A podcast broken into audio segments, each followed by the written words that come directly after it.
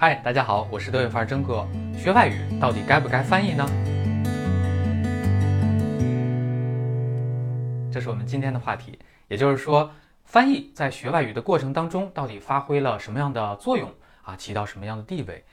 我曾经把中文翻译、中文的译文比作游泳圈，鼓励大家勇敢地摆脱它。但是呢，把外语翻到母语，恐怕是每个人，包括我自己下意识的天性。那就我而言呢，在学习德语的过程当中，走过四段路。翻译不翻译，翻译再到翻译，具体怎么讲呢？那在第一个阶段，翻译啊，并不意味着我会把见到的每一个德语的句子都翻成中文。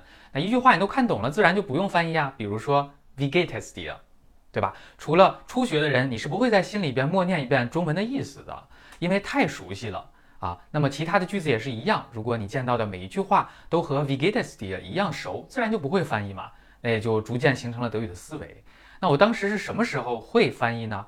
第一，如果单词表一列德语一列中文，我会把德语挡住，看着中文说出德语。本质上是翻译啊，但只是不会在心里边默念，而是一种简单的示意。那么这种方法呢，其实是垫脚石。如果想非常地道的掌握非常地道的用法，是必须要把单词放在上下文当中，也就是我平常所说的背例句。后来呢，我在了解到啊单词的中文含义之后，就可以熟读例句，并且背诵了。那么还有一类啊，我会翻译的情况是在遇到难句的时候，比如说考试的时候遇到了复杂句啊，结构不清楚，还夹杂着生词儿，我会不由自主的翻译成中文，然后呢，把脑袋里边确定的部分和不确定的部分做一个拼接。那么这个时候是用中文的。好的，第二个阶段就是不翻译。那么我们大学初学了一段时间，老师让我们尽量少翻译啊，这样才能建立德语思维。所以呢，我就尝试过相当长长的一段时间不去翻译啊。但是这样做呢，有可能会带来一种风险，也就是遇到你自己拿不准的句子呀、段落呀，懂个大概就不再深究了。比如我给大家举个例子啊，假设我们都同时看一段德语的新闻，那有人过来就问了，说你看懂了多少呢？有人说我懂了百分之八十，有人说百分之五十，有人说 hundred percent。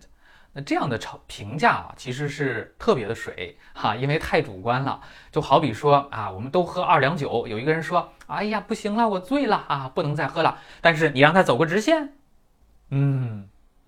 第二个人说了，那这二两酒算啥？给哥准备二斤啊。结果呢，喝了二两之后，你让他再走个直线，嗯。所以让外人衡量你。看懂没有看懂的一个客观的标准，其实有啊，就是能否逐句的正确的翻译。一旦上这个尺度，你就会发现你的德语水平捉襟见肘。往往你脑子里是懂的啊，但是嘴巴根本不听使唤。毕业之后，我刚开始做了啊口译的练习呀，或者实践啊，都是这种体会。第三个阶段又是翻译啊，这个时候是什么呢？那你需要用翻译去做事儿、去谋生的时候，就进入到了这个阶段。那么。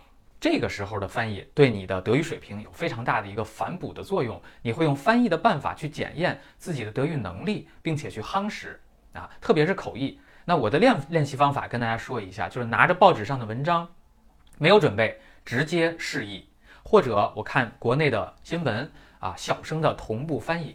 还有呢，就是偷听别人的谈话啊，自己在一边心里默默的翻译。